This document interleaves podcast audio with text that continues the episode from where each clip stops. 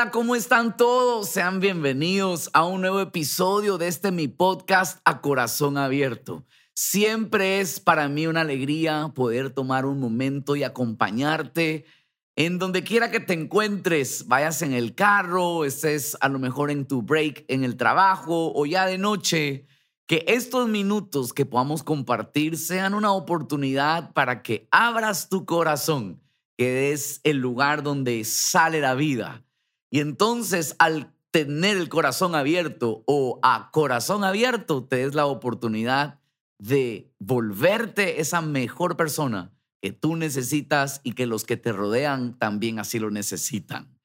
Así que vamos a tomarnos estos próximos minutos para platicar eh, y quiero dejarte un tema que a lo mejor no sea tan esperado, pero es necesario tocar ciertos temas que muchas veces revelan la realidad por qué nuestra vida no avanza. Y muchas veces queremos que Dios nos bendiga, queremos que las cosas nos vayan bien, queremos contar con la bendición de Dios, pero no tomamos atención a ciertas pautas claves en las escrituras que revelan, que permite que Dios nos acompañe o que frenan a Dios que nos acompañe.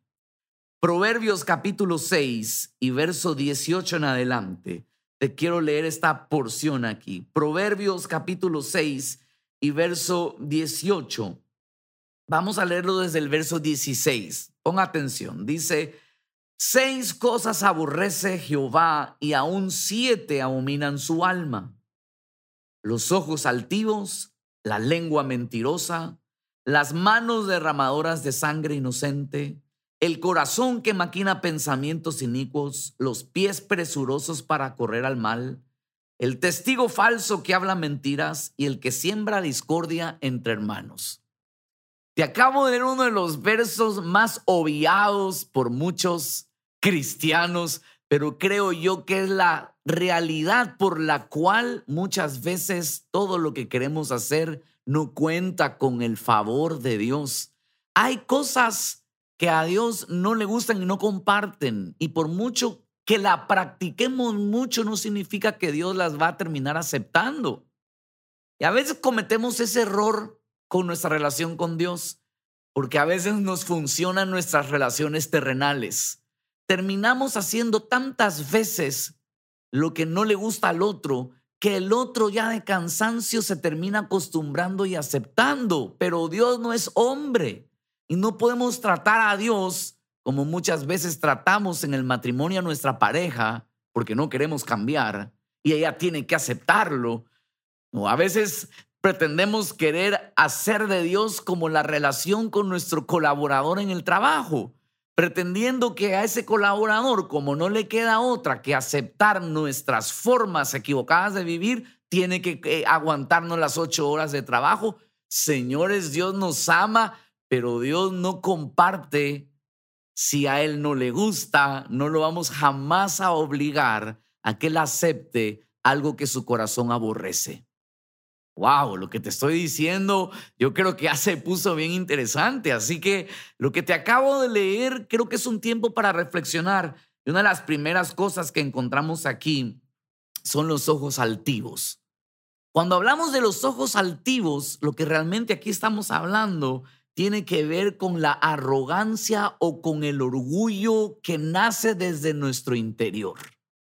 Jesús en una ocasión les dijo a las multitudes que lo que contamina al hombre no es lo que viene de afuera para adentro, sino lo que sale de dentro del corazón. Y es dentro del corazón donde se, se, se realiza todos estos pensamientos basados en un orgullo. Cuando hablamos de ojos altivos, estamos hablando de esos ojos altaneros, de esa mirada arrogante, pero que realmente esto tiene que ver con el orgullo. Este fue realmente el primer error que comete la humanidad y lo vemos en Adán y Eva. Cuando viene la culebra, ¿verdad? Que era el enemigo, Satanás, a querer seducir a Eva, la seduce con el hecho de que se volvería como Dios si comía del fruto del árbol que no debía tomar. Y entonces, al desear lo que no le correspondía, se metió en un rollo que dice ahí la escritura que sus ojos fueron abiertos y entonces tuvieron vergüenza. Mientras Satanás le decía que sus ojos serían abiertos y serían como Dios, lo que sucedió es que sus ojos fueron abiertos y sintieron vergüenza. Y muchas veces el resultado de nuestras actitudes orgullosas nos lleva a vivir vergüenzas. Decimos lo que no debimos haber dicho, tomamos lo que no debimos haber tomado y todo está por una raíz equivocada de esos ojos altivos que tiene que ver con una actitud de orgullo. El libro a los proverbios enseña mucho de esto. El capítulo 30, déjame leerte aquí, Proverbios capítulo 30, y te voy a leer los versos del 11 al 14. Hay una generación que maldice a su padre y a su madre no bendice. Hay una generación limpia en su propia opinión.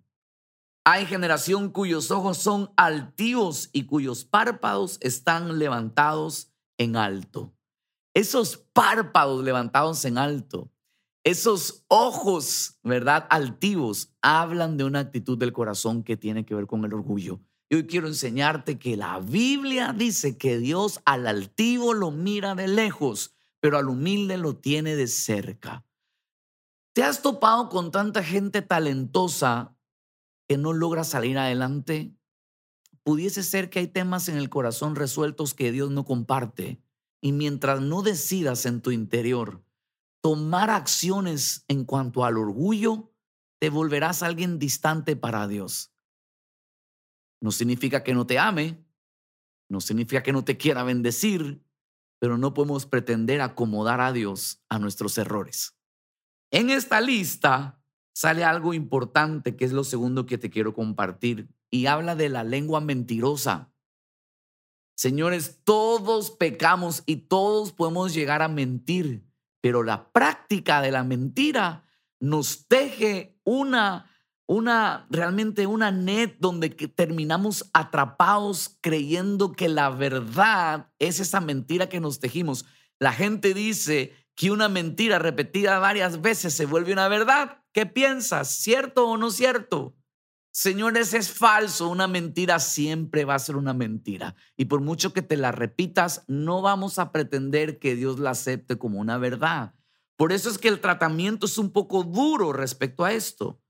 Déjame leerte el libro de los Salmos y te voy a leer Salmos, el capítulo 12.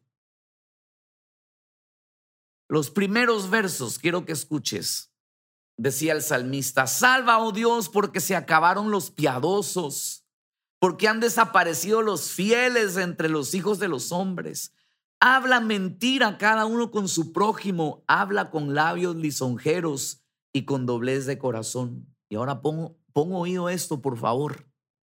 Jehová destruirá todo labio lisonjero y la lengua que habla jactanciosamente a los que han dicho, por, por nuestra lengua prevaleceremos, nuestros labios son nuestros, ¿quién es Señor de nosotros? Aquí se refiere que la práctica de la mentira te va a terminar alejando de Dios porque como sabes que Él no comparte esto, al final tu Dios se vuelve tus labios, porque termina diciendo, Nuestros labios son nuestros. ¿Quién es Señor de nosotros? Es decir, el propio Dios no puede ser Señor de la vida de aquel que se jacta con su boca en hablar mentiras. No te confundas con el hecho, ay, es que mentí ayer y se me salió y ahora entonces Dios aleja de mí. Encontramos perdón de nuestros pecados. Pero cuando hablo de la lengua mentirosa, aquí la escritura me habla de un estilo de vida donde la mentira es parte de nosotros y sencillamente sale como un mero hablar, como un ligero hablar. Entonces dice la palabra aquí que se vuelve la, ausencia de Dios porque estamos pensando que entonces lo único que tenemos, porque al final el que practica la mentira y al final la verdad no se la puede cambiar, los hechos no se lo pueden cambiar. Lo único con lo que se queda es la mentira. Por eso se termina uno alejando a un mismo de Dios. ¿Cómo son nuestras palabras? Pero la Biblia dice que nuestras palabras son como golpe de espada o medicina. Lo que tú y yo hablamos va a producir un golpe sobre alguien más o va a producir un alivio sobre alguien más. Las mentiras siempre terminarán siendo un golpe. Siempre terminarán afectando a la gente que más amas y a la que te rodea. Por eso hoy quiero llevarte a la reflexión. No, no es el hecho de, uy, mentí, fue sin querer. No, cuidado y esta se vuelve una práctica que al final terminas volviéndote alguien que siempre tiene una espada en su mano que está golpeando a los demás. La gente debe de pedir escucharnos. Tú y yo como hijos de Dios, la gente debe sentirse bien cuando nos escuchan, tener confianza cuando nos escuchan. No entrar en el será cierto lo que me está diciendo o a lo mejor me está engañando. Que tú sí sea sí, que tú no sea no. Pero como hijos de Dios, si queremos realmente contar con Él de cerca, es una actitud humilde, pero también es una sabiduría en lo que hablamos, alejándonos de una práctica que nos lleve a vivir constantemente en la mentira. Ah, seguro te tengo pensando en este momento. Y a lo mejor hoy te estás dando cuenta que ciertas prácticas que minimizabas, que no le habías dado la importancia, pero que realmente importan mucho para Dios. Y hay una tercera que te quiero dejar y tiene que ver con las manos derramadoras de sangre. Esto tiene que ver con la violencia. Dios no es un Dios que patrocina la violencia. Su corazón no es un corazón que desea la sangre derramada. Es algo que Dios no quiere en nuestras vidas, pero la verdad es que es algo que el mundo está inmerso. Es impresionante las cifras de violencia intrafamiliar. La estadística de los, de los hijos que viven bajo un hogar violento es altísima. Las estadísticas hablan que de siete de cada diez hijos sufren violencia por sus padres. Nueve de cada diez jóvenes en los colegios sufren de violencia. Y la pregunta que tú y yo nos tenemos que hacer es que si como hijos de Dios seremos partícipes de estos actos, pero que realmente deja ver la palabra de Dios que Dios los aborrece. Mira el Salmo, déjame leerte Salmos capítulo 11. Y el verso 5 dice así. Jehová prueba al justo, pero al malo, al que ama la violencia, su alma lo aborrece. Señores, vuelvo a lo mismo. Yo puedo haber soltado por error, por presión, una mentira de la cual tengo que pedir perdón. De la misma forma, puedo yo haber tenido un acto descontrolado que nunca me imaginé y por una presión solté la mano donde no debía haberla puesto. Si hay arrepentimiento, pues recibiremos el perdón de nuestro pecado. Pero aquí este salmo me habla de aquellos que aman violencia. Y eso es lo que Dios aborrece. A lo mejor te tengas que hacer la pregunta ante esto, ¿Cómo sé si soy violento? ¿Cómo sé si amo yo la violencia? Pues hoy tendrías que responderte que si la forma como tú resuelves las cosas siempre es por la vía de la violencia y siempre es la arma donde dices es que esto a mí me funciona. Es que si yo hablo no hacen caso, pero cuando yo hago esto es que es la única forma de hacerme respetar. Es decir, si tú haces de la violencia la ayuda en tus manos para vivir, es decir, así consigo lo que quiero, así me hago respetar, así logro funcionar en el trabajo, así logro conseguir los clientes, así le hago saber a mi esposo que esto funciona, así llevo la relación con mis hijos, entonces tengo que decirte hoy que sí, aman la violencia. Y esa es una realidad que debemos renunciar en nuestro corazón. porque Jesús una vez dijo de qué le sirve al hombre ganar el mundo pero perder su alma. Y puede ser que te resulte la violencia, aparentemente, pero estás perdiendo lo que realmente importa, que es tu alma, un corazón enfermo, un corazón que al final sabe que no está haciendo bien, pero como no quiere dar su brazo a torcer, siempre mentalmente estás alimentándote para sostener tus actitudes equivocadas de violencia. Pero si hoy estás escuchando este podcast, es porque Dios quiere que abras tu corazón, es porque hoy te quiere dar una oportunidad, porque te quiere bendecir, porque te quiere ayudar. El libro de los Proverbios dice que se pagará según el fruto de nuestras manos.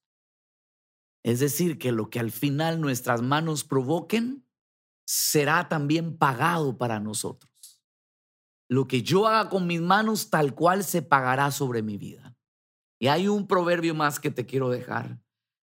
Dice, la violencia termina añadiendo nuevos males. Si hoy crees que la violencia es el resultado para arreglar los problemas, solo es una aparente salida temporal.